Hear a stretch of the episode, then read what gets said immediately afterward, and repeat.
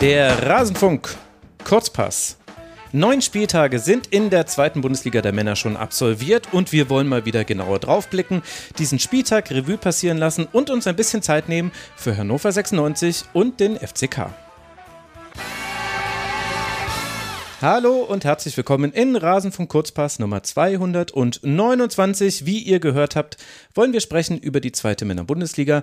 Mein Name ist Max Jakob Ost. Ich bin der Edgenetzer auf Twitter und freue mich hier begrüßen zu dürfen. Zwei wunderbare Podcast-Stimmen. Also allein akustisch wird das ein Gedicht. Ich begrüße hier Tobias Rieger, der Ed Runner Tobi. Ihr kennt ihn vielleicht von der MSP-WG auf meinsportpodcast.de. Hallo Tobi, schön, dass du mal wieder hier bist. Hallo aus Hannover, vielen Dank für die Einladung, Max. Ja, das wird total ungewohnt, dass wir mal eine Sendung miteinander machen, wo wir kein Martin-Kind-Trinkspiel draus machen müssen, weil wir irgendwie 30 Mal diesen Namen fallen lassen. Ich habe auch keinen Tab geöffnet mit irgendwelchen aufgeführten Strukturen, KGA, GmbH. Es ist mir heute alles egal. Wenn du dazu irgendwas fragst, ich werde es verweigern, glaube ich. Ja, ah, nee, da habe ich auch äh, gar keinen Bock drauf. Das ist, stimmt, tatsächlich hatte ich in allen letzten Aufnahmen mit dir auch immer so dieses Schaubild, die man, das man da im Internet findet mit den ganzen Coca-Gs und so. Ach, schön, dass wir heute mal über Sportliches reden dürfen. Also wir werden auf Hannover 96 einen Schwerpunkt legen und den zweiten, den legen wir auf den ersten FC Kaiserslautern und da begrüße ich Sebastian Zobel vom SWR und vom Nur der FCK Podcast. Bei Twitter ist er der at Twitterydo mit drei O's. Hallo Sebastian. Hi Max, auch dir nochmal vielen Dank für die Einladung und ich bin sehr, sehr froh, dass wir heute auch im Bezug auf den ersten FC Kaiserslautern nicht über irgendwelche Gesellschaften sprechen müssen oder ja. Planinsolvenzen oder sonst was. Äh, ich freue mich aufs Sportliche. Aber wirklich, wir müssen auch mit dir nicht darüber reden, ey, wo ist die Kohle schon wieder hin? Was ist das für ein Luxemburger, der da irgendwie einsteigen möchte? Es ist schön, euch zwei, ich sag's jetzt einfach mal, Problemkinder des äh, Rasenfunks mal einfach zu sportlichen Dingen hier zu haben. Und es liegt aber nicht an euch, dass ihr Problemkinder seid. Das möchte ich ausdrücken ausdrücklich betonen. Also, wir wollen in die zweite Liga der Männer springen und wir gehen diesmal mal die Partien durch, machen das ein bisschen anders als zuletzt im äh, Zweitliga-Kurzpass. Wir beginnen bei der Tabelle ganz hinten und da grüßt der erste FC Magdeburg von Tabellenplatz 18, sieben Punkte erst nach neun Spieltagen und auch an diesem Spieltag kamen keine Punkte mit dazu, denn beim Aufeinandertreffen mit Jens Hertel von Hansa Rostock gibt es eine Niederlage. Insgesamt endet dieses Spiel mit 1 zu 3. Tobi, was hat man denn verpasst, wenn man dieses Spiel nicht gesehen hat? Man hat gar nicht so schlechte Magdeburger verpasst, hatte ich das Gefühl. Ähm, 1 zu 3 und das, den Anschlusstreffer auch erst in der 94. erzielt, klingt aus Magdeburger Sicht alles sehr, sehr unglücklich und sehr, mhm. sehr unschön. Ich fand aber, dass die deutlich mehr vom Spiel hatten, als es im ersten Moment äh, so ein bisschen scheint. Sie hatten große Chancen. Ich glaube, Schuler war es, der zwei dicke Chancen hat, die Führung ähm, ranzuholen. Hat ein mhm. bisschen Pech, Rostock auf der anderen Seite ein bisschen Glück. Und am Ende stehen Rostocker da, die das ziemlich abgezockt zu Hause gemacht haben, mit weniger Spielanteilen locker die Tore gemacht. Pröger mit dem Doppelpack zweimal, also einmal schön und einmal sehr schön. Das erste war schön, das zweite war sehr schön. Ähm, von der rechten Seite ins linke lange Eck gebolzt. Das war insgesamt nicht das, wonach es auf den ersten Blick aussieht, würde ich sagen.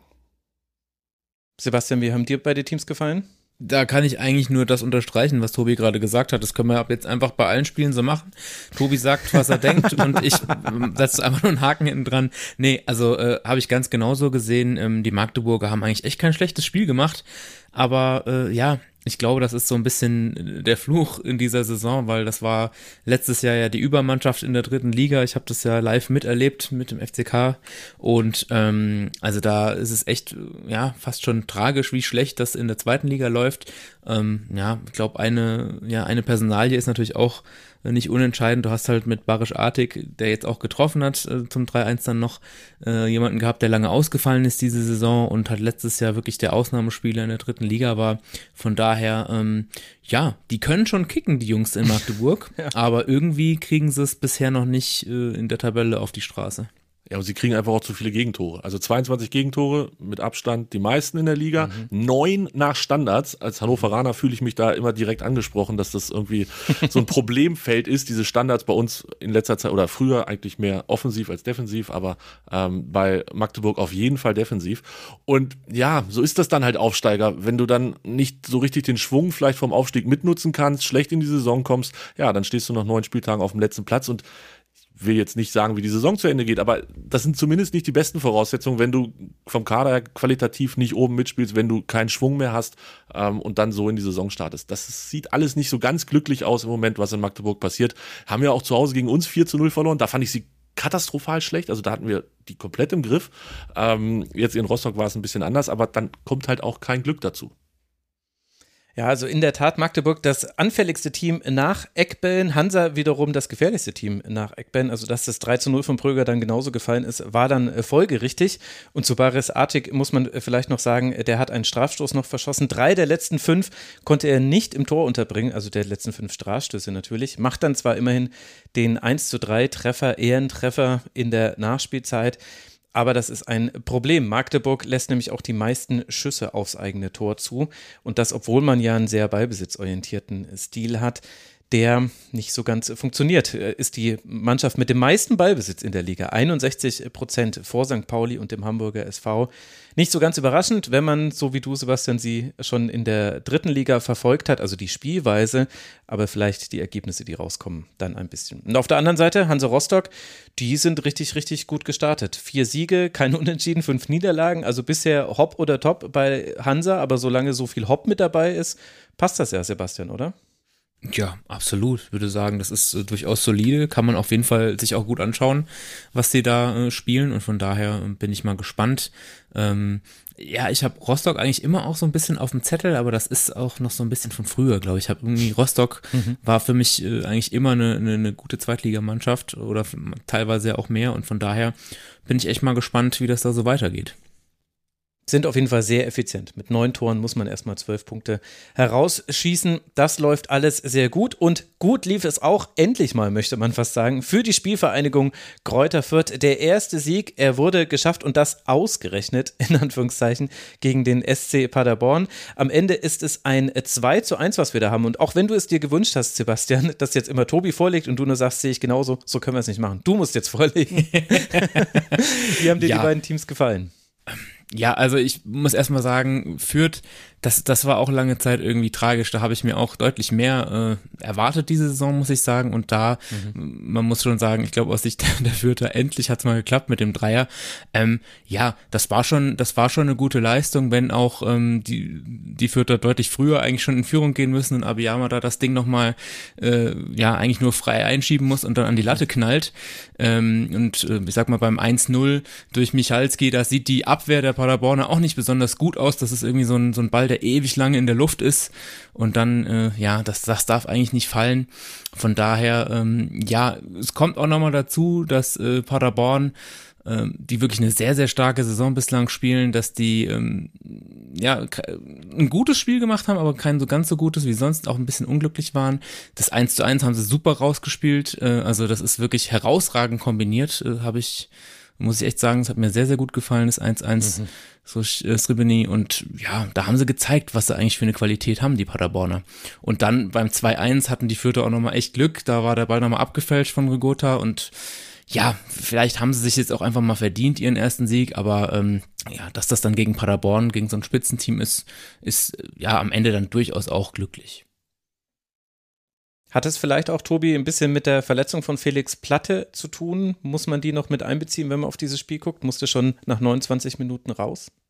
Ja, muss man wahrscheinlich. Ne? Also Felix Platte, ich glaube, sechs Tore, vier Assists, ähm, Topscorer der zweiten Liga, ist für Paderborn einfach super, super wichtig, hat glaube ich, ganz, ganz großen Anteil äh, daran gehabt, was da am Anfang der Saison mit Paderborn passiert ist. Der hat, glaube ich, die ersten fünf Spiele jedes Spiel getroffen ähm, und dann nach 30 Minuten runter. Ich habe vorhin noch mal versucht rauszufinden, ob es schon was Neues gibt, aber ist jetzt noch ähm, irgendwie keine Diagnose. Ich glaube, er selber lässt sich zitieren mit geht bald wieder, hoffentlich. Mal schauen, wie das dann ähm, in zwei Wochen, wenn, Länder, wenn die Länderspielpause zu Ende ist, wirklich aussieht. Aber ja, das war, also natürlich, ich meine, brauchen wir jetzt nicht groß äh, drum rumreden, das war die größte Überraschung des Spieltags. Der erste verliert beim letzten. Ähm, Habe ich persönlich nicht kommen sehen. Fand es natürlich umso schöner, seitdem ich da oben auch öfter mal wieder auf die Tabelle gucke. Äh, schadet sicherlich nicht, wenn Paderborn auch mal wieder ein Spiel verliert. Und ich weiß nicht, ähm, die Fürther, so schlecht konnten sie ja eigentlich auch nicht sein, wie sie in der Tabelle standen. Also Absteiger, ja, Bielefeld hat es auch schwer gehabt dieses Jahr, gar keine Frage, ähm, sind auch schwer reingekommen, aber Fürth hatte jetzt gut den, den, Trainer abgegeben, der ist zu uns gekommen. Die haben ein, zwei wahrscheinlich relativ wichtige Offensivspieler auch abgegeben, aber ähm, insgesamt habe ich nicht damit gerechnet, dass die so katastrophal ins Jahr starten. Ähm, jetzt haben sie vielleicht so ein bisschen mit diesem Spiel und der Trainer stand ja, glaube ich, auch sehr unter Druck, wenn ich es mhm. richtig verstanden habe.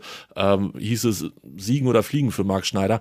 Von daher, huh, also vielleicht haben sie jetzt die Kurve gekriegt, ähm, können den Schwung mit in die Länderspielpause nehmen und finden dann zurück in die Saison.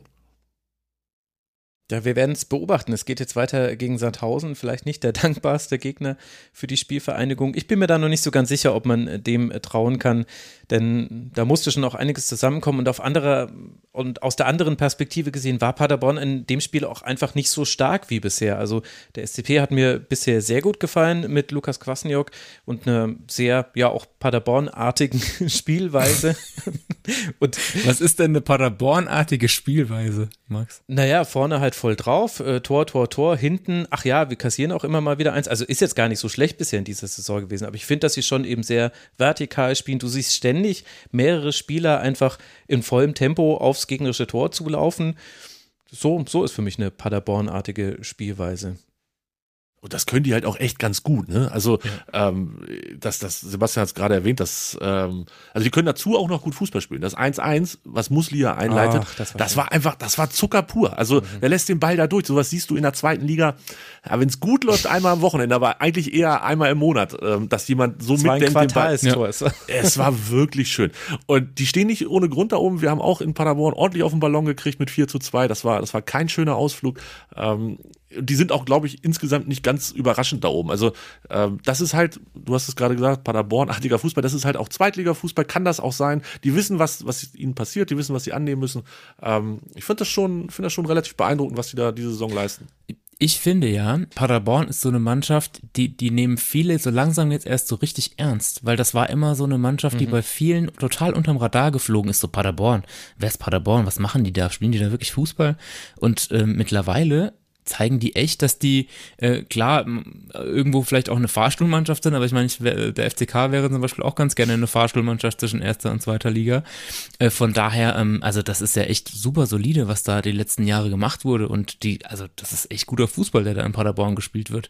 Und aber es ist teilweise, das merke ich auch so, wenn ich mich mit anderen unterhalte, so Paderborn ist immer, fliegt immer so ein bisschen unterm Radar von den meisten, aber mittlerweile äh, sind die echt dick angekommen, würde ich sagen. Mhm. Also ich habe zwei Punkte zu Paderborn zu machen. Das erste ist, äh, Paderborn darf nie als Fahrstuhlmannschaft bezeichnet werden, die sind eine Paternoster-Mannschaft, weil die halten ja zwischendurch gar nicht an. Die fahren ja immer durch.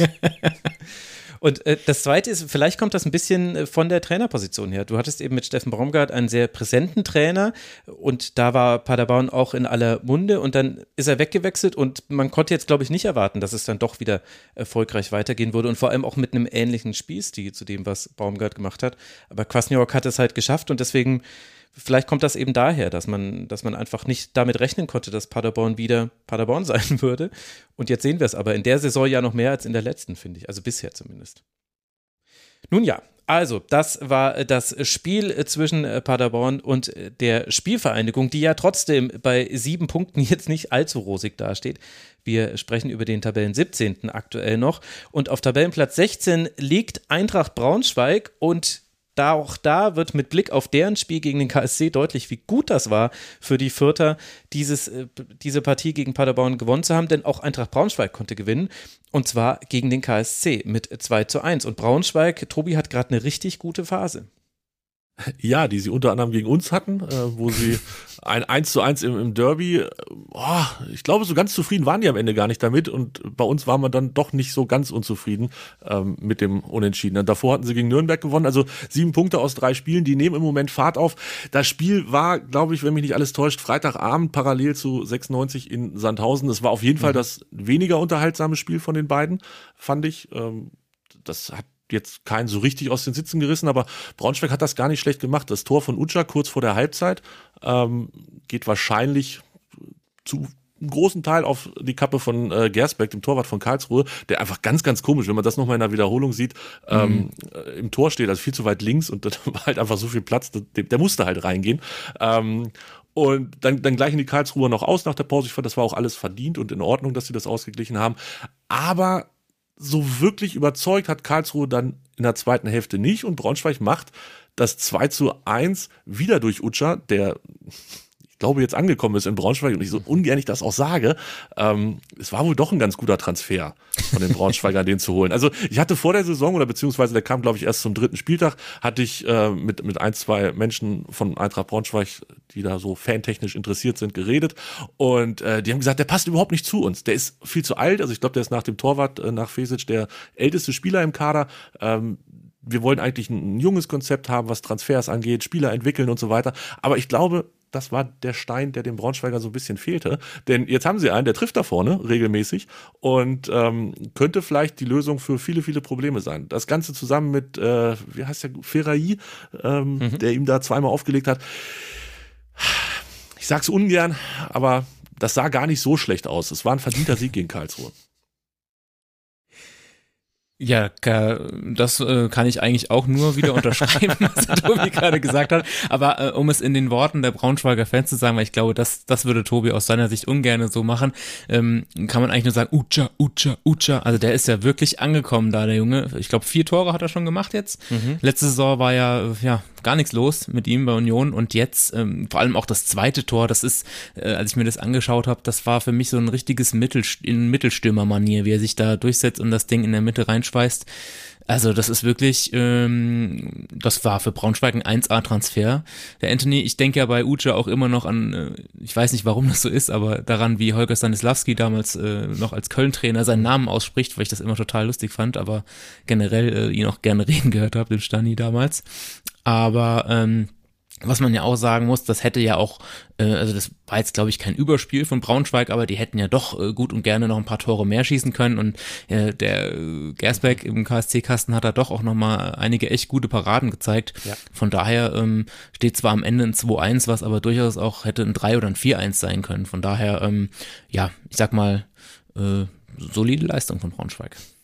Und damit hat Braunschweig sieben seiner acht Punkte aus den letzten drei Spielen geholt, unter anderem, weil eben Uta jetzt schon im dritten Spiel nacheinander getroffen hat. Damit ist man aktuell auf Rang 8. Äh, punktgleich mit unter anderem Sandhausen. Und über deren Spiel wollen wir jetzt sprechen. Das war nämlich das besagte Parallelspiel. Und jetzt sind wir auch bei einem Verein angekommen, über den wir ein bisschen länger reden wollen, nämlich bei Hannover 96, für die Tobi Sandhausen ja so eine Art Angstgegner ist, beziehungsweise das so eine Art kann ich, glaube ich, sogar weglassen. Warum hat es denn dann diesmal geklappt?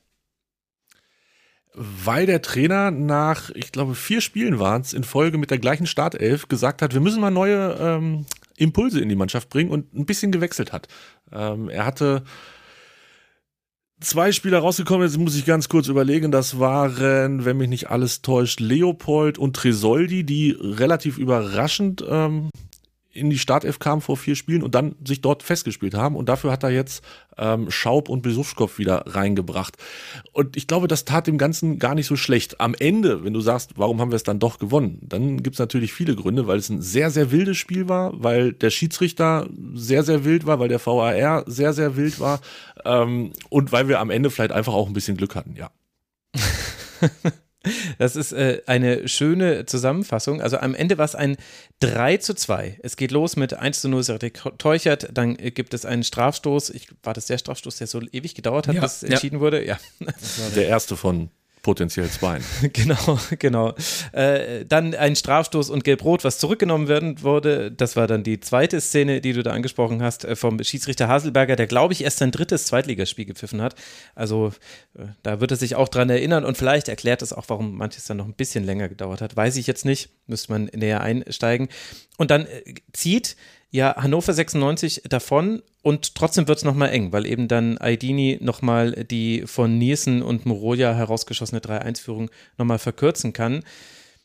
Ich habe jetzt von Hannover 96 immer nur so Bruchstücke gesehen in den letzten Wochen. Ist das typisch für Hannover, dass man Spiele nicht zumachen kann oder wie würdest du das einordnen? Nee, das fände ich, glaube ich, ein bisschen hart. Also wir haben eher tatsächlich mit, mit einem Torabstand viele Spiele gewonnen, ähm, aber ich würde jetzt auch nicht sagen, wir hatten dann unendlich viele Chancen, das auszubauen. Also ähm, wir, mhm. ein Blick auf die Tabelle zeigt mir, dass es im Moment ganz gut und teilweise auch ganz glücklich für uns läuft. Was vielleicht am Anfang der Saison noch nicht so gut war, ähm, was das Glück anging, das späte Gegentor in Kaiserslautern, Sebastian wird sich erinnern. Ähm, dann am zweiten Spieltag spätes Ausgleichstor von St. Pauli kassiert und da zwei Punkte liegen lassen. Das hat sich jetzt inzwischen zu wir sind selbstbewusst genug, einen Ein-Tore-Vorsprung auch über die Zeit zu spielen, entwickelt, habe ich das Gefühl. Ähm, Deckel drauf machen, ja, vielleicht ist das einfach, also ja, was willst du bei 3-1, wenn du 3-1 führst, dann noch ein viertes und fünftes nachlegen, das wäre halt irgendwie auch nicht Hannover 96. also das, das würde mich, das würde mich arg irritieren. Wie gesagt, wir haben es in Magdeburg, haben wir es mhm. geschafft, haben wir 4-0 gewonnen, da haben wir aber von Anfang an das Spiel in der Hand gehabt. Magdeburg hat nicht wirklich groß Gegenwehr geleistet. Das war komplett unser Tag. Aber ansonsten spielen wir halt wie eine Mannschaft, die davon überzeugt ist, dass sie, dass sie gut ist, dass sie das einigermaßen gut kann, was der Trainer von ihnen verlangt. Ähm, und dann bringen wir die Spiele halt so nach Hause. Das ist alles noch nicht zum, zum Hochjubeln gedacht im Moment, aber es ist auf jeden Fall gut. Und muss man da dann auch über Stefan Leitl, den Trainer, sprechen, wenn man eben die Frage stellt, was sich verändert hat bei Hannover 96? Oder spiel, kommen da verschiedene Faktoren zusammen? Spieler vielleicht auch, die eine gute Phase haben? Ja, Spieler sicherlich auch, ähm, aber natürlich, Stefan Leitl ist da der Mann, über den wir sprechen müssen. Ähm, er hat die ersten, wenn mich nicht alles täuscht, vier Spiele hat er noch äh, mit einer Viererkette hinten gespielt und hat dann gemerkt, nach dem Sieg, wohlgemerkt nach dem Sieg gegen Regensburg, 1 zu 0, ähm, gab es eine relativ beachtenswerte Pressekonferenz. Er war stinksauer. Wir haben zu Hause 1-0 gegen Regensburg gewonnen. Er war stinksauer. Ähm, auch zu Recht in meinen Augen. Hat die Mannschaft komplett angezählt, hat gesagt, was alles nicht gut war. Konzentration äh, war nicht gut. Wir haben uns aus dem, aus dem Konzept bringen lassen von so einer Trinkpause. Danach lief gar nichts mehr zusammen. Und äh, hat dann die eben angesprochenen Schaub und Bisowkow rausgenommen, um Tresoldi und äh, Leopold zu bringen in die Mannschaft. Zwei, zwei junge Spieler, wenig Erfahrung, viel Hoffnung natürlich. Ähm, und die haben dann in dem neuen System mit der Dreierkette zusammen wirklich geglänzt. Und da haben wir das Spiel gegen Magdeburg gehabt, da haben wir gegen Fürth 2-1 gewonnen, gegen Rostock 1-0 gewonnen, okay, gegen Braunschweig, da zählen sicherlich viele Faktoren rein, in so einem Derby 1-1, ähm, okay. Das war eine gute Phase, da hat der Trainer was verändert, es hat funktioniert. Die Spieler haben mitgezogen, die, die eingewechselt wurden, haben dann auch größtenteils mitgezogen, ähm, waren jetzt also nicht äh, beleidigt, dass sie vielleicht nicht mehr von Anfang an gespielt haben und so jungen Spielern so ein bisschen den Rang abgelaufen gekriegt haben.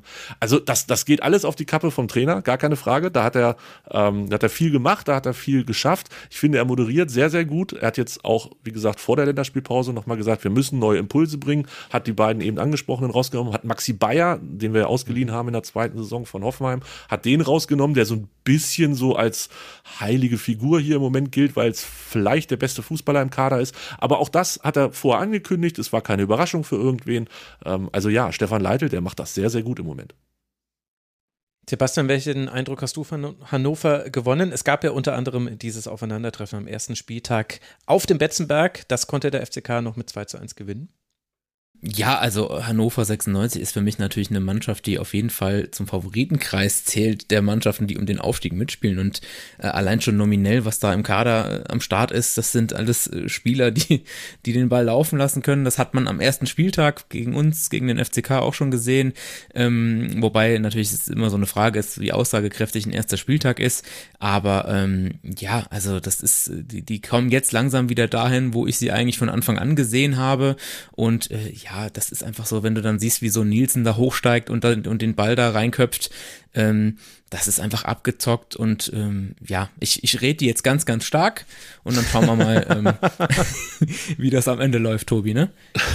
Was ich über euch gleich noch sage, ja. Aber beim Tobi hat sich schon alles zusammengezogen, als du gesagt hast, sie sind Mitfavorit auf den Aufstieg, vermute ich. Ja, absolut. Ähm, also da hat sich absolut alles zusammengezogen. Nicht, wir sind absolut Mitfavorit auf den Aufstieg. Nein, du kannst es ja im Moment kannst es ja nicht leugnen. Also Vierter in der Tabelle, es läuft einfach gut. Ähm, wir haben ich finde, ein stabiles Gerüst und, und, tauschen ab und zu mal durch und sind zu Hause und auswärts lassen wir uns nicht irgendwie aus dem Konzept bringen ich kann mich jetzt hier nicht hinstellen und sagen, wir werden oder wir wollen mit oben nichts zu tun haben, um Gottes Willen. Aber ähm, da sind halt auch noch andere Mannschaften. Wir sprechen dann auch im Laufe der Sendung, glaube ich, noch über die eine oder andere Mannschaft, äh, die auch wissen, wie zweite Liga geht. Und wir sind, wir kommen aus einer aus einer sehr sehr schlechten Saison letztes Jahr. Die war dann am Ende noch Platz 11, aber wenn man sich anguckt, wie knapp das zu Platz 15 war ähm, und da standen wir lange Zeit da unten, dann ist es nicht so, dass wir wir sind nicht mehr der Bundesligist, der abgestiegen ist aus der ersten Liga und jetzt in der zweiten Liga nur noch darauf wartet, wieder aufzusteigen. Wir sind ein Zweitligist, der viele Jahre inzwischen leider da schon spielt. Wir hatten ja einen Ausflug noch mal ganz kurz in die erste Liga, aber natürlich keine Nachhaltigkeit in dem Ausflug. Und von daher müssen wir uns so ein bisschen einreihen. Aber ja, es ist halt auch, da müssen wir auch ganz klar sagen, es ist keine Saison, wo Bremen und Schalke abgestiegen sind, sondern es sind Bielefeld und Fürth und die beiden mhm naja, haben halt auch nicht den besten Start so hingelegt äh, in die Saison. Und bis die dann vielleicht da oben wieder rankommen, ist auch noch ein bisschen hin. Das heißt, ich will das jetzt auch nicht von mir wegschieben, dass wir da oben noch ein bisschen rumdoktern können. Aber so ganz sicher bin ich mir auch noch nicht. Gut, ich meine, da kannst du jetzt ja auch nach neun Spieltagen auch noch keine verlässlichen Prognosen machen. Aber sag mir doch mal, was hat sich denn da verändert? Also, wenn Sebastian sagt, ja, die haben ja wirklich viele Spieler im Kader, die auch äh, den Ball laufen lassen können, da bin ich wiederum zusammengezuckt und dachte mir, huch, was ist denn da bei Hannover 96 passiert? Also, ich habe bisher immer die Transferbemühungen, das war eher so Slapstick, hängt natürlich auch so ein bisschen mit den Leuten auf Twitter zusammen, denen ich da folge. Also, herzliche Grüße an Ansgar unter anderem, der das immer ausweidet äh, und immer die, die Aussagen der Sportdirektoren und äh, von Martin Kind dann gegen die Transfers schneidet, möchte ich jetzt mal sagen sagen. Es scheint ja dann in dieser Transferperiode besser geklappt zu haben. Ja, hat es tatsächlich. Also du hast auch mit dem, was du davor gesagt hast, recht. Wir haben, wir haben viele abenteuerliche Transfers getätigt in den letzten Jahren, ähm, aber dieses Jahr suche ich die noch. Also nicht, dass ich darauf warte, dass sie wirklich kommen, aber ähm, ich finde sie im Moment auch nicht. Äh, wir haben Harvard Nielsen, Sebastian hat es gerade angesprochen, den hat der Trainer quasi mitgebracht aus Fürth. Äh, der spielt in meinen Augen eine Bombensaison, ist vielleicht der wichtigste Spieler, den wir haben, ist einer von denen, die etwas machen, was ich total vermisst habe.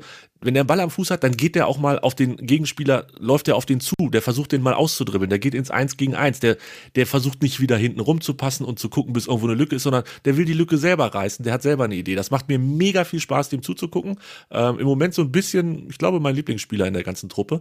Und das ist halt nicht der Einzige, der da neu dazugekommen ist und der wirklich was äh, bringt. Ich baller jetzt einfach ein paar Namen rein. Fabian Kunze im Mittelfeld, gesetzt, auch wenn er fleißig mit seinen gelben Karten war. Ähm, die fünfte lässt er noch ein bisschen auf sich warten. Phil Neumann spielt Innenverteidigung. Das ist der, der gegen Sandhausen fast die gelb-rote Karte gekriegt hätte, die dann aber nochmal zurückgenommen wurde. Und, und macht das in dieser Dreierkette ähm, neben Börner und neben Kreinsch auch gut. Also der schaltet sich ab und zu auch mal nach vorne ein. Auch das erfreut mein Herz dann ja immer, wenn so ein Innenverteidiger fast so im alten Lucius-Style nochmal so ein bisschen sich vorne mit einmischt. Ähm, ist auch angekommen. Dazu Enzo Leopold gerade angesprochen. Äh, den haben wir ja aus Freiburg von der zweiten Mannschaft vom SC Freiburg geholt. Das muss man sich mal vorstellen. Ähm, und ist jetzt auch fest eigentlich in dieser Mannschaft gewesen für diese vier Spiele. Mal gucken, wie es nach der Länderspielpause aussieht. Der ist natürlich noch mega jung, ne? Der ist 21, hat nicht viel Erfahrung im Profifußball, aber trotz allem auch das eine gute Verpflichtung. Die beiden vorhin auch angesprochenen Max Besuschkow und Louis Schaub. Mal gucken, da fehlt mir noch so ein bisschen die Ernsthaftigkeit. Ich glaube, spielerisch sind die beiden echt richtig gut und wahrscheinlich sogar besser und natürlich auch weiter ähm, als zum Beispiel Enzo Leopold. Aber ich glaube, Leitl hat die aus einem guten Grund rausgenommen. Und das war dann dieses mit der Konzentration, mit dem Einsatzwillen. Und wenn das noch ein bisschen gedreht wird, dann haben wir da noch zwei weitere im Mittelfeld, die richtig liefern können. Und dann der einzige Spieler, der Geld gekostet hat, bei der diesjährigen Transferperiode, Derek Köhn ähm, aus Holland geholt, von Willem Twey. Linker Verteidiger. Für mich der Hop- oder Top-Spieler oder vielleicht ja, doch, kann man so sagen. Der Hop- oder Top-Spieler, jedes Spiel wieder aufs Neue.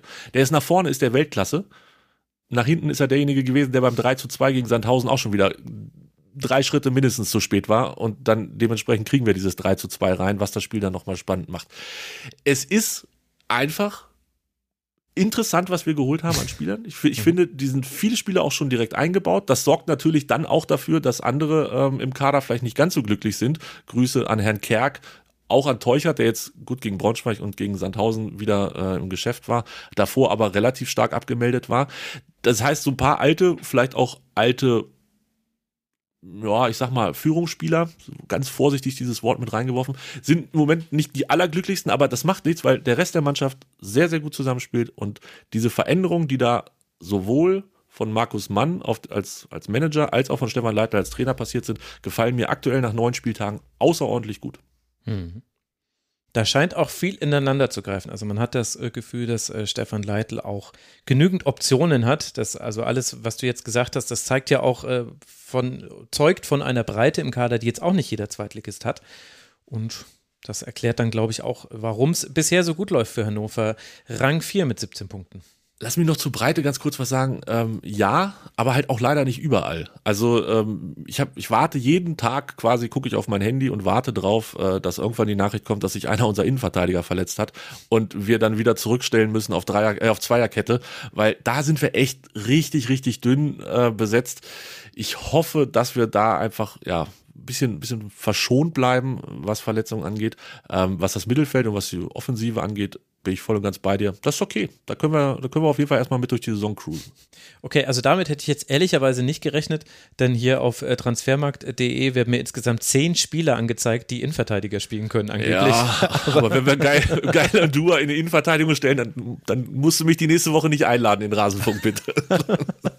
da, das, da, da täuscht, da täuscht transfermarkt.de so ein bisschen. Also wir haben Krein, Spörner, Neumann, das sind die drei, die im Moment spielen und wenn die nicht spielen, ja, klar kannst du so ein Kunze auch, aber dann fehlt er halt auch im defensiven Mittelfeld. Also ähm, Tim Weibrecht ist leider verletzt, das wäre eigentlich die Nummer vier gewesen. Ähm, mhm. Läuft so unter, unter Jungen und aufstrebend und vielleicht wird da mal was draus. Aber alle anderen, die da so ein gelbes IV stehen haben,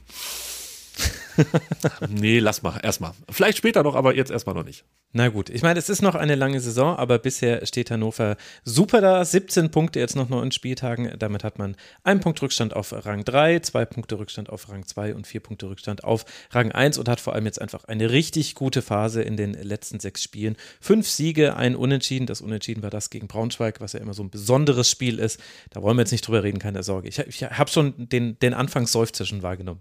Wir, wir sparen das aus. Aber ich stehe da drüber. Sehr gut.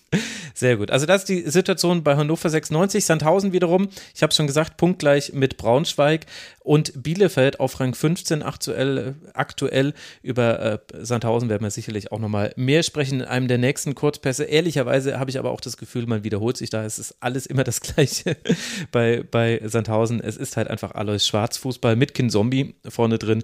Das ist jetzt vielleicht gerade so das, was man wissen muss. Vielleicht bin ich jetzt ein bisschen ketzerisch, weiß nicht. Louis wird es mir dann schon sagen nach dieser Sendung. Lasst uns über Bielefeld sprechen. Denn da haben wir ja einen der zwei Absteiger, die eben jetzt schon einen so großen Rückstand auf die Aufstiegsränge haben, dass die sich gar nicht mit dem Aufstieg befassen können eigentlich. Also für Bielefeld sind es ja aktuell 13 Punkte auf Platz 1 und 10 Punkte auf Rang 3. Und das, obwohl man jetzt, äh, Sebastian, gegen Kiel gewinnen konnte und das, obwohl Klos fehlt schafft es trotzdem, die Arminia vier Tore zu erzielen. Ist das der Daniel Schernik-Effekt? das ist eine gute Frage. Ich würde sagen, in dem Fall, in dem konkreten Spiel ist es eher der Robin Hack-Effekt, äh, der ein, ein Willst du etwa sagen, dass es hilft, nach 20 Sekunden das 1 zu 0 zu schießen? Nein, um Gottes Willen. Ähm, doch, das hilft natürlich, aber ähm, was wir auch da wieder gesehen haben, und das wollte ich eigentlich gerade eben auch noch sagen beim Hannover-Spiel, da hat es ja auch wieder so lange gedauert, bis der VR die Entscheidung dann da, ähm, das, das, bis die Entscheidung da kam. Ich fand das mega nervig jetzt an diesem Spieltag.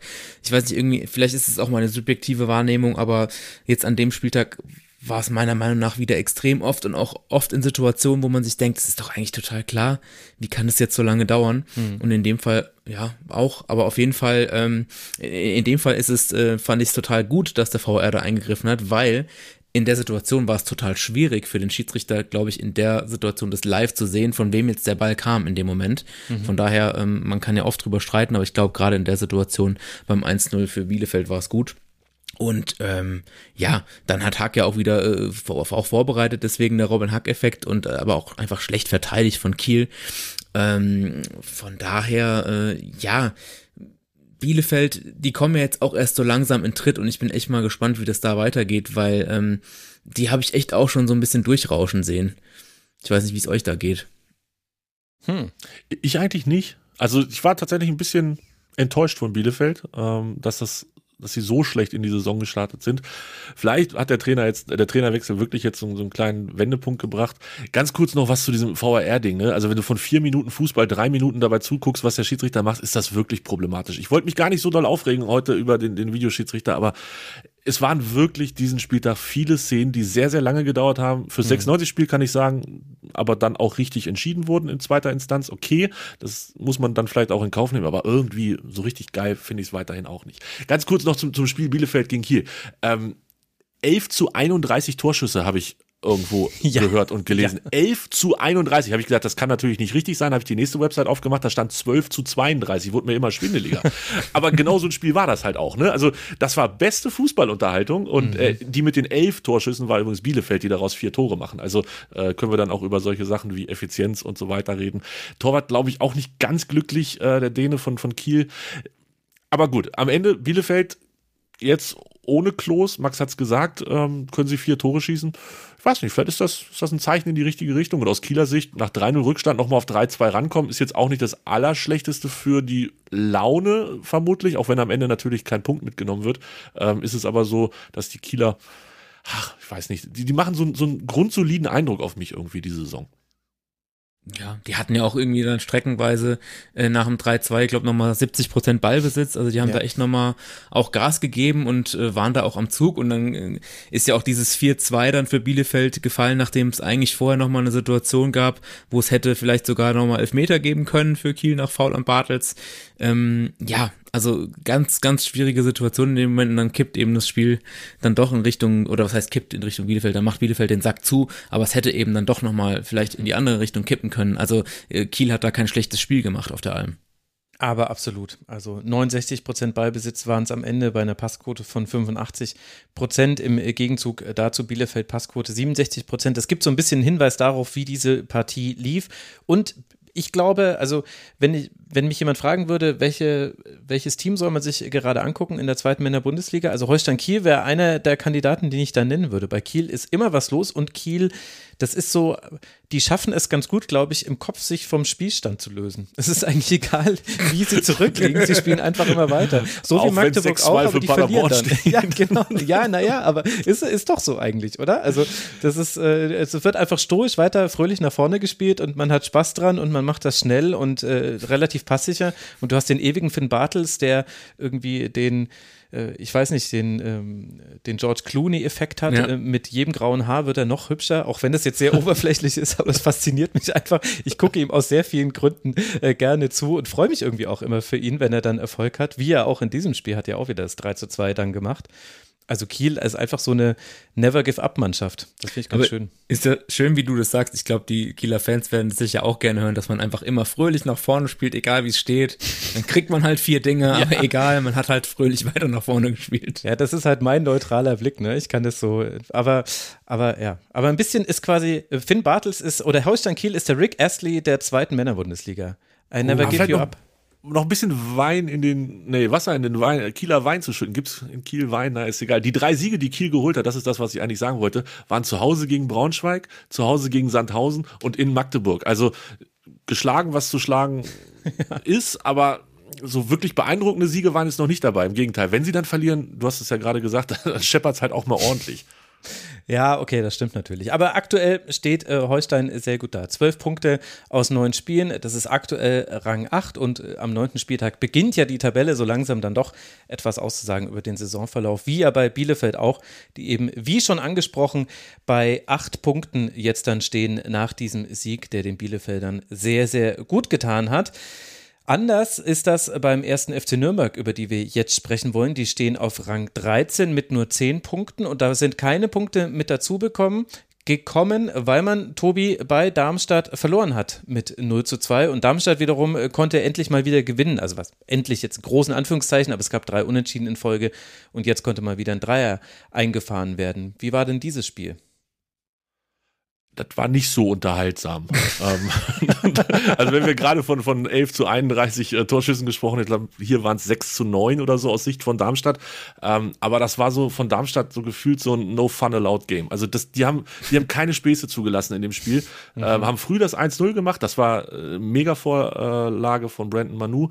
Und dann ähm, dieser eingesprungene Außenriss ja. von Kempe. Ein, ein herrlich, also wirklich ein herrliches Tor, das muss man ganz klar sagen. Ähm, und dann legen sie das 2 zu 0 nach, nach 27 Minuten und haben sie gesagt, so, bis hierhin und nicht weiter, Freunde. Keine Lust. Also Darmstadt ist einfach ziemlich abgeklärt, habe ich das Gefühl. Die wissen, wie man Fußball spielt, die wissen, ähm, wie man den Gegner diszipliniert und mit mit, mit starken Zweikämpfen oder mit, mit intensiv geführten Zweikämpfen ähm, genau da hält, wo man, wo es nötig ist und wo es passt. Äh, Nürnberg hat am Ende 62 Prozent Beibesitz, aber gefühlt nichts wirklich Beeindruckendes rausgeholt. Also Darmstadt hat das ich sag's fast ungern, wie eine klasse Mannschaft, wie eine Spitzenmannschaft runtergespielt. Es ist also wirklich, es ist beeindruckend, wie die das gemacht haben. Ja, und die haben auch wirklich so ein paar abge... Also die, dieses Camper-Tor, das ist wirklich Zucker, wie, wie er das Ding da mit dem Außenriss da reinschweißt. Das hat fast schon so ein bisschen Haaland-Style, kann man sagen. Dann Tietz ist auch immer mal wieder wirklich sehr, sehr abgeklärter Goalgetter. Äh, auch da mit dem Kopfball nach der Ecke zum 2-0 zwischendurch äh, auch nochmal ein bisschen Glück, weil da hätte man vielleicht auch nochmal äh, über einen Elber für den Club sprechen können, da nach dem Handspiel, nach dem, ich weiß gar nicht mehr, wie viele Minute das war. Äh, kann man vielleicht drüber streiten, aber ja, wie es halt immer so ist. Und äh, ja, aber ansonsten, ja, äh, fand ich eigentlich eine ganz lustige Beschreibung, no fun allowed. Ja, ich meine, ähm, dann ist es eben humorlos, aber ich glaube, humorlos nehmen sie die drei Punkte auch ganz gerne mit. Was hingegen nicht so ganz witzig war, war diese Geschichte mit dem Becherwurf da gegen Kempe. Das ist natürlich auch kein Fun. Mhm. Also Kempe wurde aus dem Nürnberg-Block mit einem Becher beworfen und ein zweites äh, Wurfwerkzeug, ein Wurfinstrument, also sah ein bisschen nach einem Feuerzeug aus, hat ihn noch knapp verfehlt. Das wird sicherlich eine Strafe nach sich ziehen und die ist auch mehr als nur gerechtfertigt, weil das hat einfach überhaupt nichts äh, im Sport verloren und ist so ein bisschen der, ich sag's jetzt einfach so wie es ist, der Scheißhaufen auf einer schlechten Leistung, auf einem beschissenen Tag von Nürnberg. Ich meine, wir haben schon gesagt, sechs Schüsse Darmstadt, neun Schüsse Nürnberg, aber auf Seiten des Clubs kein einziger aufs Tor. Und ich werde nicht aus dem Club schlau, muss ich sagen. Also, Tobi, was ist da los? Die haben erst einmal gewonnen in dieser Saison. Hast du dich jetzt in meine Aufzeichnung eingearbeitet hier? Ich werde nicht so ganz ja, schlau echt? aus Nürnberg, steht genau ah. in diesen Worten in meinen Aufzeichnungen. ähm, ich ich verstehe es halt wirklich nicht so ganz, was da passiert. Ähm, drei Siege, eine Unentschieden, fünf Niederlagen hatte mehr von ihnen erwartet. Sie war letzte Saison, waren sie eigentlich fast die ganze Zeit im oberen Drittel mit dabei. Ich weiß nicht, am Ende dann irgendwie noch Achter geworden. Ähm, das war ja dann alles sehr wild da in den letzten Spieltagen in der zweiten Liga. Ich, ich habe tatsächlich auch mehr erwartet von Nürnberg in dieser Saison. Glaube aber, dass die nächsten beiden Spiele vielleicht tatsächlich so ein bisschen die, die Richtung vorgeben werden. Da spielt man gegen Karlsruhe, da spielt man gegen Kiel. Ähm, die sind, mhm. wenn man auf die Tabelle guckt, beide in der Nähe. Das heißt, man kann da Anschlüsse wiederherstellen, beziehungsweise die Gegner überholen in der Tabelle, dann auch deutlich entspannter, weil in Nürnberg ist man, glaube ich, nicht zufrieden, wenn man 13. ist. Also da sind wir uns einig. Ähm, der Blick auf die Tabelle ist bei sowas dann auch irgendwie wichtig, auch wenn es nur zwei Punkte sind bis Platz 8. Aber die muss man halt auch holen und da muss man sich dann ein bisschen vorschieben. Von daher, ähm, ich würde sagen, wir geben Nürnberg noch zwei Spieltage und dann gucken wir uns mal an, ob die, ob die Fahrt eher nach oben oder eher nach unten geht. Dann gibt es wieder einen Schwerpunkt hier. Aber es scheint mir so ein bisschen das alte Problem wieder zu sein. Also Nürnberg hatte schon in der letzten Saison eine gewisse Stürmerthematik, möchte ich sie jetzt mal nennen. Und ich glaube, das ist in, also ist zumindest ein Teil des Problems bei Nürnberg. Bei neun Toren nach neun Spielen, da ist nur Regensburg schlechter und man ist äh, gleich auf mit Rostock. Und bei Rostock habe ich ja noch hervorgehoben, wie effizient man es geschafft hat, diese wenigen Tore in Punkte umzumünzen. Das ist halt einfach schwierig, auch wenn man bei Darmstadt mal verlieren kann. Aber ja, und wenn man überlegt, neun Tore und davon haben sie zwei in Braunschweig geschossen, haben sie vier zu zwei verloren, davon haben sie zwei auf St. Pauli geschossen, da haben sie drei zu zwei verloren. Es hilft ja auch nichts, wenn du die Tore schießt und davon nichts mitnimmst. Also ähm, das ist ja sicherlich ein großes Problem, Tore schießen und ja, wer 4-2 gegen Braunschweig verliert, ich glaube, es wird keine gute Saison. Aber Max, du hast gesagt, es ist ein Teil des Problems. Klar, es kommt natürlich auch darauf an, in den richtigen Momenten die, die Tore zu schießen. Ähm, und dann bringt es dir natürlich nichts, wenn du zwei Dinger schießt und dann noch 4-2 verlierst. Aber also das gegen Darmstadt, da, da hat die Offensive ja quasi gar nicht wirklich stattgefunden. Du hast es ja auch schon gesagt. Also kein Schuss aufs Tor und der, der beste Schuss ging irgendwie, glaube auch drei, vier Meter rechts am Pfosten vorbei. Ja, ne? Also da ist dann durchaus noch Ausbaubedarf in der Offensive. Aber absolut, ich sehe schon, über den Club müssen wir bald mal wieder ausführlicher sprechen. Ausbaubedarf in der Offensive hat dagegen nicht der Jan aus Regensburg. Und das, obwohl man auch nur sieben Schüsse abgegeben hat im Spiel gegen den FC St. Pauli. Aber davon waren zwei drin.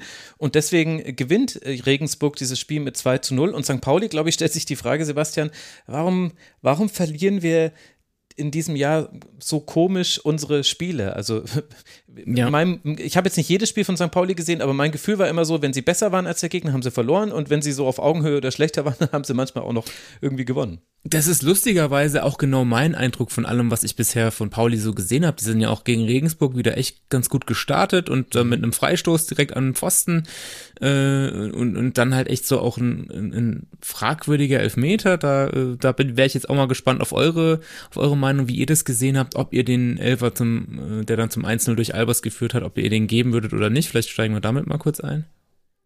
Äh, für mich kein Elfmeter. Ja, ich finde vor allem, also das war, doch die, das war doch die Szene, wo der Schiedsrichter quasi gar nichts entschieden hat auf dem Feld, oder? Und auf den Videobeweis gewartet hat. Oder ver, vermische ich da gerade? Der Ball klickelte dann so ins Aus und ich glaube, dann macht es Knickknack im Ohr vom, vom äh, Schiedsrichter und dann hat er gesagt, jetzt müssen wir uns das mal angucken. Und dann, warum auch immer, Elfmeter. Also es ist aber auch eine ganz komische Szene, da er geht da, also die, der geht da in den Zweikampf rein, dann trifft er ihn erst nicht, dann trifft er irgendwie den Ball und dann trifft er ihn doch. Also es, es ist knifflig, aber ich würde auch eigentlich eher sagen, kein Elfmeter. Mhm. Also vor allem halt kleine, keine klare Fehlentscheidung. Wenn er es gepfiffen hätte, äh, na wobei, ehrlich gesagt, nee, ich finde auch so, dass es kein Elfmeter war. Du hast es eigentlich perfekt geschrieben.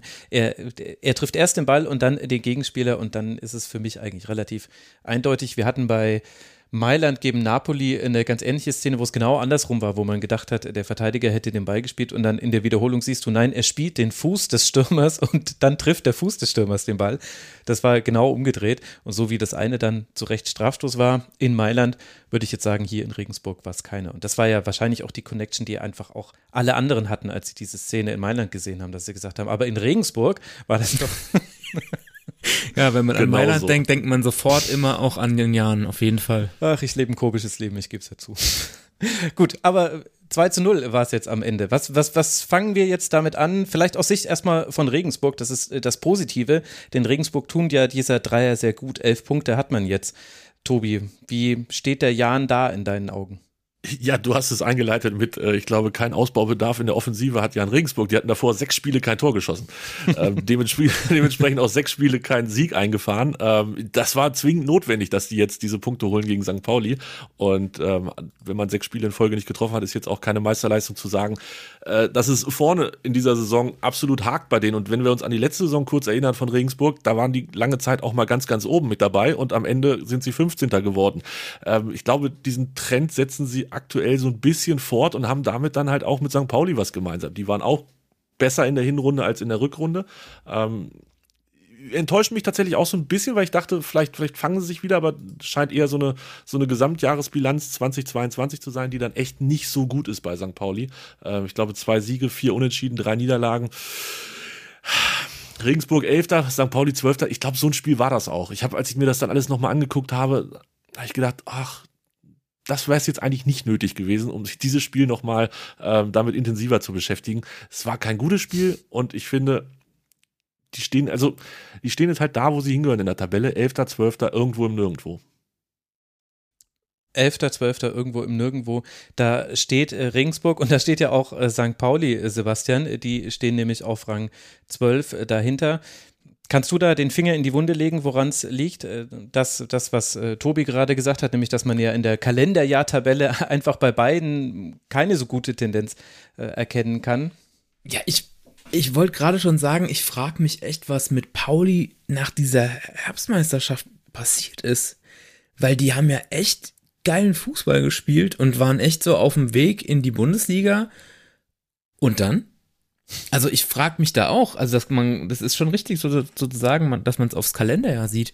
Also ähm, das ist ja echt eine Mannschaft und auch wie, wie du, wir hatten es ja gerade auch schon davon, dass, dass sie eigentlich auch äh, dann die Spiele verloren haben, wo sie eigentlich gefühlt, also oder auch optisch gesehen besser waren und äh, man, man, man kommt einfach nicht drauf, was, was da passiert. Das ist eigentlich eine Mannschaft, mit der man, mit der auch ich immer gerechnet habe, die auch, die wirklich Fußball spielen kann und dann äh, die, dieser Einbruch und auch wirklich dieser, dieser dauerhafte Einbruch jetzt. Also ich, ich, ich kann mir das echt nicht erklären, was, was da passiert ist. Ob es irgendwie an dem dauerhaften Regen in Hamburg liegt oder an, an der steifen Brise Weil oder das ich so weiß überrascht es nicht. oder wie man es vorher sonst immer so sonnig war in Hamburg? Naja. ja, das, das kann natürlich sein. Nein, ähm, also äh, ich, ich, für mich unerklärlich, was mit St. Pauli passiert ist. Also ich, ich, ich weiß es nicht. Ich kann es echt nicht erklären. Also, ich notiere mir, wir haben äh, Schwerpunkt Nürnberg, bald mal wieder und Schwerpunkt St. Pauli. Tatsächlich in der Kalenderjahrtabelle von den Teams, die 25 Spiele gemacht haben. Ansonsten ist es ein bisschen krumm. Ist Jan Regensburg das schlechteste Team und St. Pauli das viertschlechteste Team. Übrigens das äh, drittschlechteste Team der 1. FC Nürnberg. Also da, da gibt es Erklärungsbedarf. Den werden, dem werden wir uns mal demnächst widmen hier im Kurzpass. Jetzt wollen wir allerdings erstmal auf das Spiel des 1. FC Heidenheim gegen den 1. FC Kaiserslautern Kaiserslautern blicken. Es war ein Jubiläumsspiel für den Trainer der Heidenheimer und er hat ein 2 zu 2 sehen dürfen in diesem Spiel, äh, Frank Schmidt. Wie ist das zustande gekommen, deiner Meinung nach? Und was sagt dieses 2 zu 2 in Unterzahl über den ersten FC Kaiserslautern aus, Sebastian? Also ich würde erstmal sagen, dass selbst wenn man ein neutraler Zuschauer ist, glaube ich, hat man ein echt gutes Zweitligaspiel gesehen. Mhm. Ähm, da, da war echt viel drin auf beiden Seiten. Ähm, es, es war, glaube ich, eines Jubiläums äh, von 15 Jahren auf der Trainerbank äh, würdig, auch wenn er sich das sicherlich hätte äh, anders vorgestellt, Herr Schmidt, mhm. und er gerne dieses Spiel gewonnen hätte. Aber ähm, ja, Heidenheim hat da äh, ja relativ trocken und humorlos äh, durch Beste des 1-0 geschossen und der FCK hat es aber dann geschafft, relativ schnell wieder zurückzukommen und das ist irgendwie äh, was, was den FCK in diesem Jahr, in dieser Saison auch auszeichnet, dass ähm, man so das Gefühl hat, egal ähm, was passiert und egal ob die Mannschaft in Rückstand gerät, sie hat das Potenzial, immer wieder zurückzuschlagen. Und das hatte man ganz, ganz viele Jahre jetzt beim FCK nicht mehr. Und jetzt ist es im Moment wirklich so, dass man, dass man das eigentlich so recht entspannt auch hinnimmt, wenn ein Gegentor fällt, weil man irgendwie weiß, ja, also die, die sind auf jeden Fall in der Lage, noch ein Tor zu schießen. Und du hast halt auch endlich mal wieder vorne im Sturm mit Terence Boyd jemanden drin, der ähm, wirklich den Namen Stürmer auch verdient hat, der sicherlich äh, auch seine Schwächen hat und in der zweiten Liga jetzt würde ich mal sagen nicht der überragende Überfliegerstürmer ist, aber der einfach abgezockt ist, der weiß, wo er zu stehen hat, der ähm, eine wahnsinnig gute Lufthoheit hat, der äh, die Bälle runterpflückt, der fast jedes Kopfballduell gewinnt und dann eben auch äh, beim 1-1 da ähm, die, dieses Gewusel im, im, im 16er am besten überblickt, hochsteigt und das Ding reinköpft. Und äh, ja, und, und dann eben am Ende auch nochmal das 2-2 schießt. Man, man, man könnte jetzt sagen, okay, ein bisschen viel unentschieden, aber wir sind, jetzt lassen erstmal noch bei dem Spiel bleiben. Mhm. Ähm, dann haben wir eben auch noch die Situation, dass ähm, ja, der FCK auch noch einen Spieler hat wie den Marlon Ritter, der, äh, wie ich immer so schön sage, relativ nah an Genie und Wahnsinn äh, ist, weil er eben einen, einen total verrückten Rückpass spielt so eine hohe Bogenlampe zurück auf Andreas Lute, der dann da äh, ja ein bisschen spät reagiert, rauskommt und dann seinen Gegenspieler umsetzt. Die Konsequenz war dann eine rote Karte für Lute und ein Freistoß, der ja dann äh, ja. eben zum 2 zu 1 durch Busch geführt hat. Äh, sehr schöner Freistoß, keine Frage. Da kam dann Avtos Baric, der Ersatzkeeper rein, der konnte dann da nur mehr oder weniger hinterher schauen, war ein schönes Tor. 2-1. Und äh, dann wiederum hat Marlon Ritter eben durch äh, eine sehr, sehr schöne Vorarbeit dazu beigetragen, dass Terence Boyd sein zweites Tor an dem Tag geschossen hat und dann äh, das Ganze am Ende auch dann bei dem 2 zu 2 geblieben ist, obwohl man sagen muss, dass der FCK trotz Unterzahl ähm, wirklich eigentlich dann am Ende auch mehr fürs Spiel gemacht hat und man wirklich das Gefühl hatte, der FCK möchte dieses Spiel eigentlich mehr gewinnen als Heidenheim und ich glaube am Ende die Heidenheimer äh, zufriedener sein konnten mit diesem Unentschieden als der FCK. Von daher, ähm, ja, ich würde sagen, ein sehr, sehr munteres Spiel, äh, was, was, ja, glaube ich, vor allem für neutrale Zuschauer Spaß gemacht hat zuzuschauen. Würde ich jetzt einfach mal behaupten, aber das könnt ihr mir ja jetzt erzählen, wie ihr das gesehen habt. Ich will da nicht widersprechen. Also ich fand es auch, das war wirklich ein unterhaltsames Spiel und ähm, ich glaube 2-2 geht auch in Ordnung. Äh, Sebastian hat es vorhin gesagt, Kaiserslautern mit Rückständen, ich habe das dann nochmal nachgeguckt, sechsmal im Rückstand gewesen, daraus ein Sieg, vier Unentschieden gemacht und nur einmal verloren. Also sieben Punkte nach Rückstand noch geholt. Das ist äh, Bestwert in der zweiten Liga. Deshalb ja, das ist unterhaltsam. Ähm, das machen die gar nicht so schlecht, die Lauterner, diese Saison.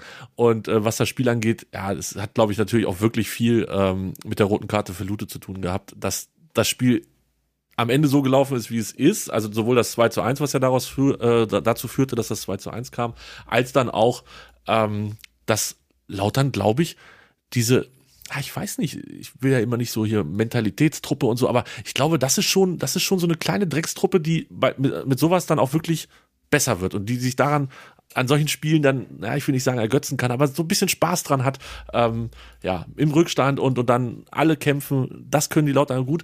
Und natürlich, der Blick auf die Tabelle sagt es ja auch, die sind jetzt Siebter, die haben diesen Lauf und diesen Schwung, den man in Magdeburg und in Braunschweig vielleicht nicht ganz so mitgenommen hat, außer äh, aus dem Aufstieg. Die haben den mitgenommen und deshalb steht Lautern auch im Moment so gut da, wie sie da stehen. Ja, ja, das, obwohl man so viele Unentschieden jetzt gesammelt hat. Du hast es gerade schon angesprochen, Sebastian, die letzten vier Spiele waren unentschieden. Das heißt, es könnte sogar noch besser gelaufen sein für den FCK. Aber woran kann man denn das begründen, dass man eben diese Resilienz hat und dass man so gut in diese Saison gestartet ist und das jetzt ist jetzt nach neun Spieltagen natürlich immer noch eine Momentaufnahme, aber die Fallzahl ist jetzt schon relativ groß von Spielen, wo man gesehen hat, ja, Kaiserslautern ist einfach nicht so leicht beizukommen und das eben nicht nur zu Hause, was man vielleicht noch ein bisschen erwarten konnte, Betzenberg immer ein ganz besonderer Spielort, sondern auch auswärts. Ich glaube, man muss da so ein bisschen einen längeren Zeitraum jetzt in Betracht ziehen, wenn man das beantworten will. Man muss es wirklich so sehen, dass das eine Entwicklung ist, die jetzt über einen längeren Zeitraum stattgefunden hat, über mehrere Jahre. Der FCK hat sich ja lange Zeit auf dem abstiegenden Ast befunden. Äh, ähm, ist, die Formkurve hat nach unten gezeigt, es ging immer weiter runter. Man, es drohte schon fast der, der Abstieg aus der dritten Liga. Mhm. Und äh, da sind wir auch wieder beim Thema Unentschieden. Der FCK hat, hat auch so, so eine Vorgeschichte mit Unentschieden. 1996 beim ersten Bundesliga-Abstieg waren es die Unentschiedenkönige und sind wegen den Unentschieden äh, abgestiegen. Dann, als es vorletzte Saison in der dritten Liga auch knapp war, da waren auch sehr viele Unentschieden dabei, da wurden böse Erinnerungen wach.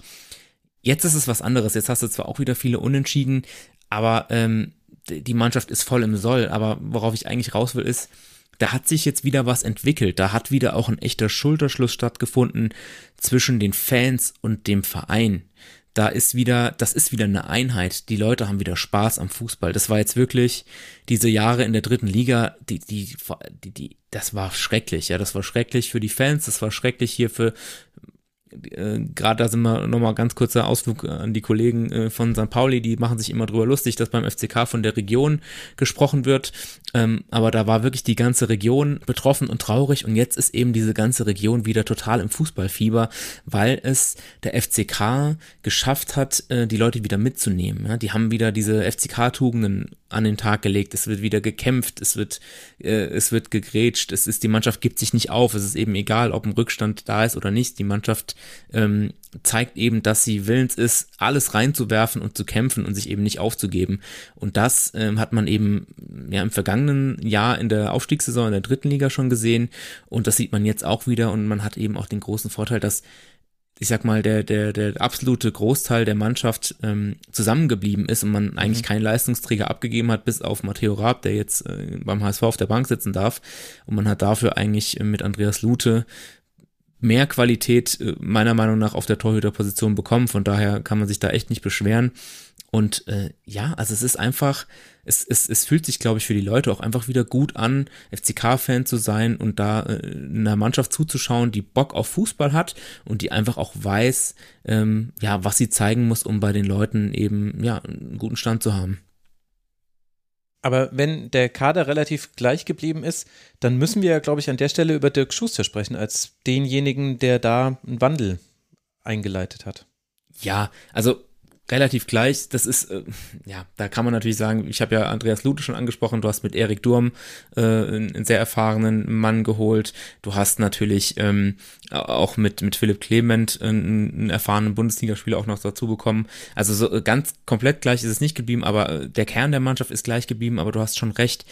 Dirk Schuster spielt da eine entscheidende Rolle und das war einfach auch ein ziemlich krasser Move von äh, Sportchef Hängen, damals eben vor der Relegation zu sagen, okay, mit Marco Antwerpen, dem trauen wir das nicht mehr zu, dass der das schafft, von mhm. dem verabschieden wir uns jetzt und wir holen jetzt Dirk Schuster als Trainer. Das hätte auch total in die Hose gehen können und dann, ähm, ich habe damals schon gesagt, da hat der Thomas Heng einfach Eier bewiesen, man muss es so sagen, wie es ist, weil das hätte ihn auch glaube ich, wenn es nicht gut gegangen wäre, seinen eigenen Job kosten können, aber es hat sich jetzt voll bewährt.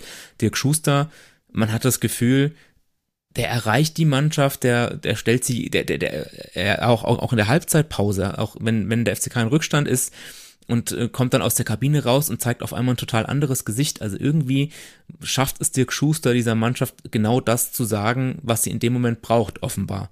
Von daher ist das sicherlich auch ein ganz, ganz großer Verdienst von Dirk Schuster, der ja, ja, der auch ein erfahrener Mann ist und der ähm, davon träumen ja viele FCK-Fans auch äh, immer noch, und, äh, teilweise laut, teilweise leise, der ja auch weiß, wie Durchmarsch funktioniert, aber mhm. da sind wir jetzt mal noch ganz, ganz weit von entfernt und sollten äh, kleinere Brötchen backen. Der FCK steht, glaube ich, meiner Meinung nach genau da, wo er hingehört, äh, im, im oberen Drittel, aber auch nicht zu weit oben. Von daher, klar, das eine oder andere unentschieden. Wenn man das noch hätte in seine Richtung biegen können, dann würde es schon wieder ganz anders aussehen. Aber im Endeffekt ist das Einzige, worauf man beim FCK äh, schauen sollte. Damit ist man, glaube ich, gut beraten, dass man schnellstmöglich äh, die 40 Punkte erreicht, beziehungsweise den Klassenhalt äh, sichert und dann kann man mal schauen, wohin die Reise geht. Ja, vielleicht ist ja Kaiserslautern wirklich ein Konkurrent für Hannover 96. Also es ist ja schon erstaunlich, dass wir hier über den Siebtplatzierten sprechen bei Lautern, über den Viertplatzierten bei Hannover. Deswegen ist jetzt auch Lautern erst zu spät dran, weil wir die Tabelle ja von unten nach oben durchgegangen sind. Und man hatte ja einen Gegner mit Rang 5, der auch aus der oberen Tabellenhälfte kommt. Tobi, wie blickst du auf den Betzenberg? Ja, ich erinnere mich natürlich an das erst an den ersten Spieltag, als wir den Saisonauftakt da hatten. Ähm, A, mein erster Ausflug zum Betzenberg. Das heißt, ich konnte es endlich mal live erleben, wie es dort wirklich so ist. Ähm, und B erinnere ich eine Mannschaft, die sehr, sehr dreckig gespielt hat. Ähm, und das meine ich mit allem Respekt, den man dazu sagen kann. Ähm, die haben Hannover 96 einfach durch, durch unangenehmes Spiel, äh, in dem Spiel den Schneid abgekauft. Und jetzt habe ich, während ihr gesprochen habt, noch mal ganz kurz auf die Fairplay-Tabelle geguckt und wenig überraschend, wer steht auf Platz 1? Der erste FC Kaiserslautern mit zwei roten Karten und 21 gelben. Führen sie die ganze Geschichte hier an. Das ist schon ähm, kommt jetzt nicht so überraschend für mich, wenn ich ehrlich bin.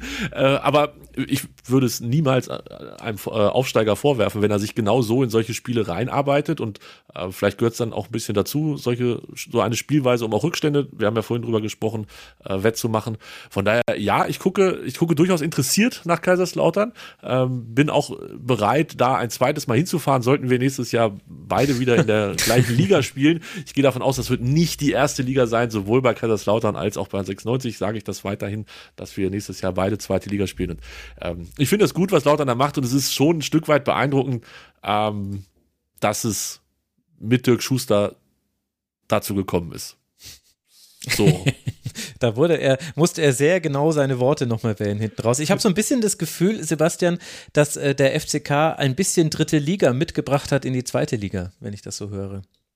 Ja, auf jeden Fall. Also wir müssen gleich aber auch nochmal bei Tobi nachfragen, was es mit seiner Meinung zu Dirk Schuster auf sich hat. Da kommen wir nicht drum herum. Aber ähm, da hast du durchaus recht.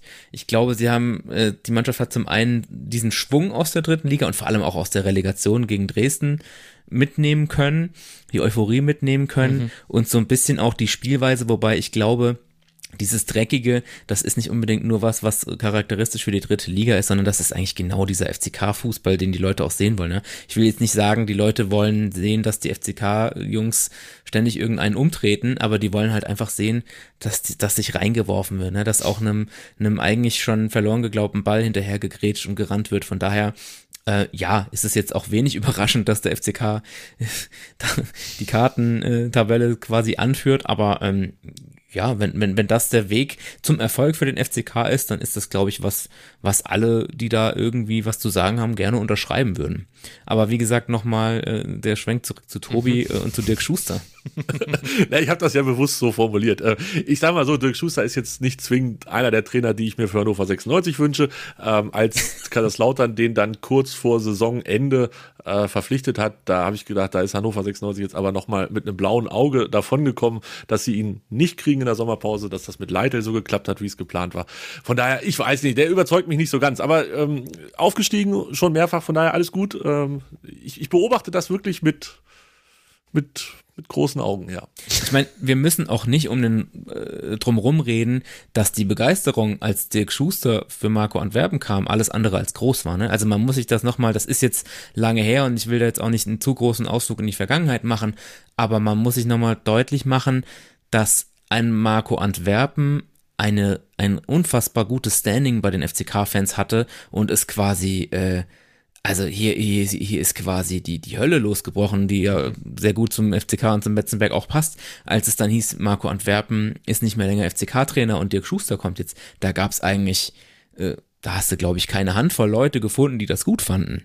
Von daher, wenn ich jetzt mich jetzt sehr positiv über ihn bisher geäußert habe, dann ist das einfach das, was die Mannschaft bisher zeigt und was mein Eindruck ist. Aber das, der, der Start war durchaus schwierig. Natürlich hat ihm dann die erfolgreiche Relegation äh, recht gegeben und total in die Karten gespielt. Aber es wird sich dann eben auch zeigen, ich, wir können alle gespannt sein, wie lange ähm, ja, wie lange der FCK diese Euphorie weiter mitnehmen kann, wie lange er weiter auf dieser, auf dieser Welle schwappen kann und äh, irgendwann, spätestens in der Rückrunde, ist, ist man dann auch mal im, im, im harten Zweitliga-Alltag angekommen, dann äh, werden wir mal sehen, wohin die Reise geht. Also das ist ja schon was, die, die Leute, die, die drehen ja hier auch schon wieder durch, das ist dieses typische, was man auch immer hört, ähm, das viel zitierte schwierige Umfeld, die Leute werden total schnell nervös, aber auch total schnell euphorisch. Also ähm, wenn da mal zwei, drei Spiele verloren wurden, dann ist wieder alles schlecht. Das ist wahrscheinlich bei vielen Vereinen so, aber in lauten Das kenne ich überhaupt nicht, haben wir überhaupt nichts mit zu tun.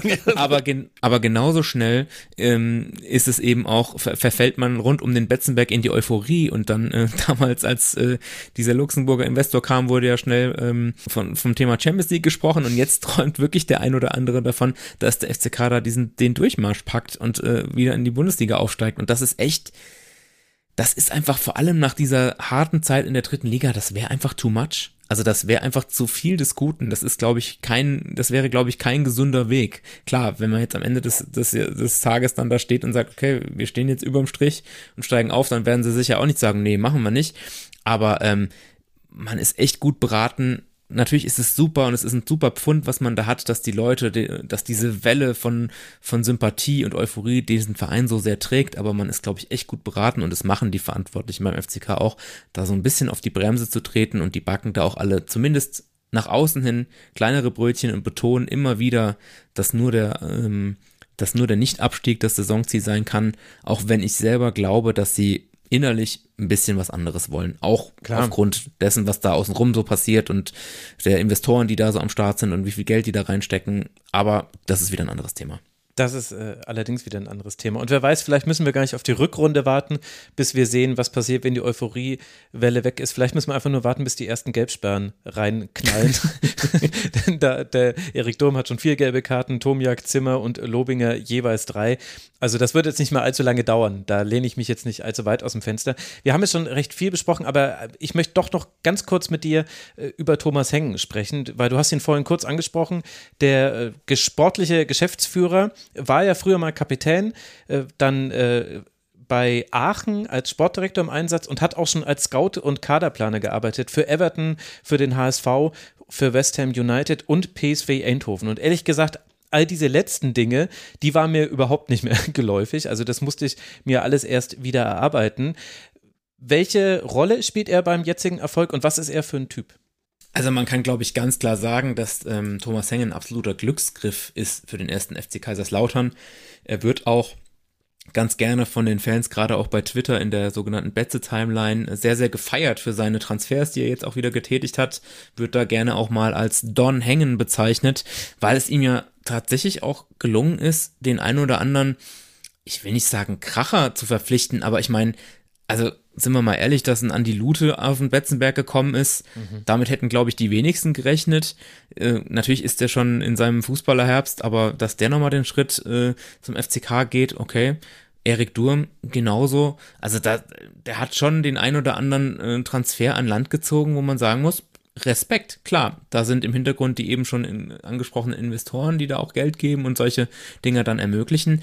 Aber ich glaube, genau das, was du auch angesprochen hast, was dir nicht mehr so geläufig war, diese Arbeit von Thomas Heng, bevor er beim FCK war, als Scout und äh, auch, auch international tätig, in England tätig.